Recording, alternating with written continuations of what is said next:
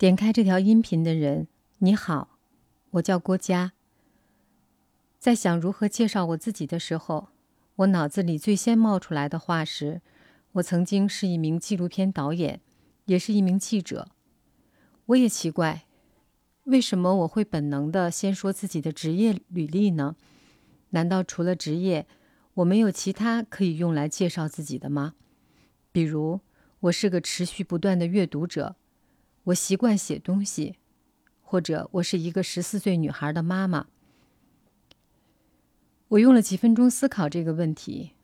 之所以提到这两个职业身份，是因为这两份职业带给我的体验已经深入到我的生命中。我从事这两项职业虽然是懵懂的，甚至是被选择的，但这两份职业却刚好和我的兴趣、爱好还有能力。高度吻合，高度匹配。我无法想象，如果我没有做过纪录片导演，不是一名记者，我是否还是今天的我？我此刻还会坐在这里录制这条音频吗？我爱听别人讲故事，爱把这些故事分享出去。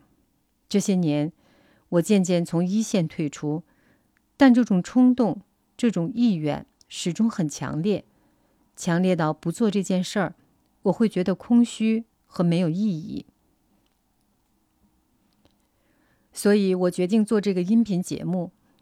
为什么是音频而不是视频呢？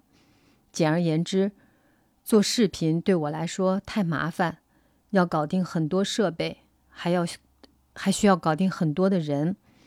虽然我本身是做视频的，但这对我来说。也仍然不轻松，而且最终的表达也不一定有足够的自由。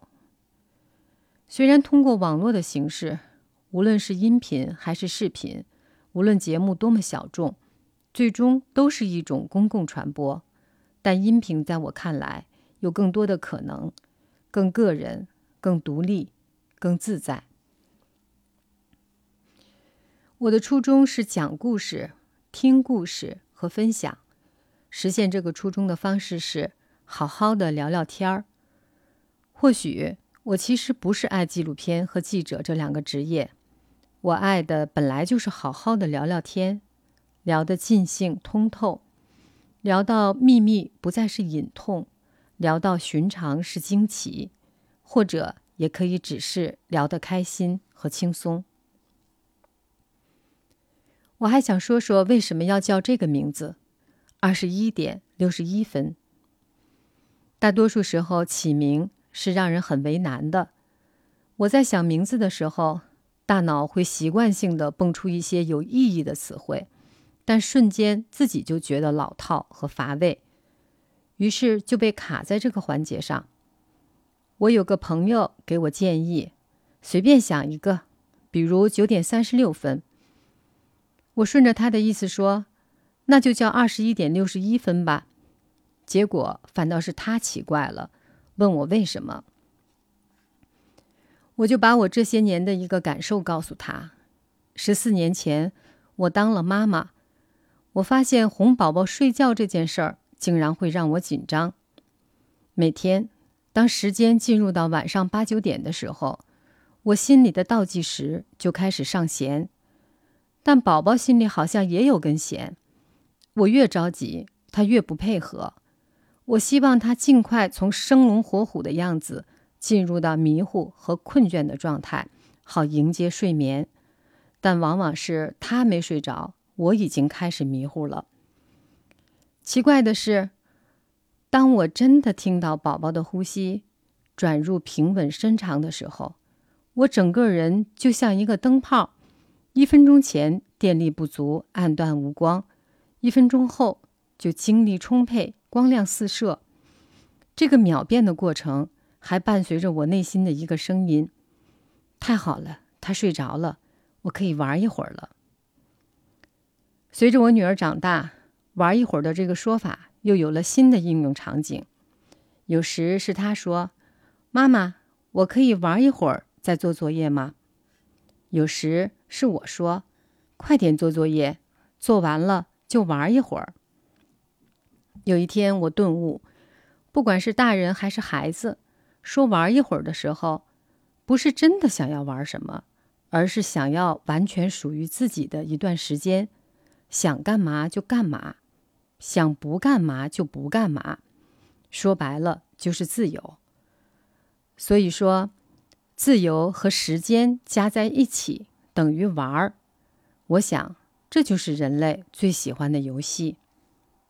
于是，我就确定了这个名字：二十一点六十一分。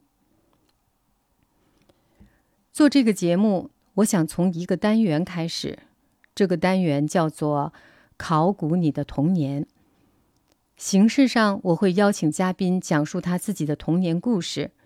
但不是简单的故事会，而是要试着以考古学家和历史学家的态度，挖掘探秘每个人的童年。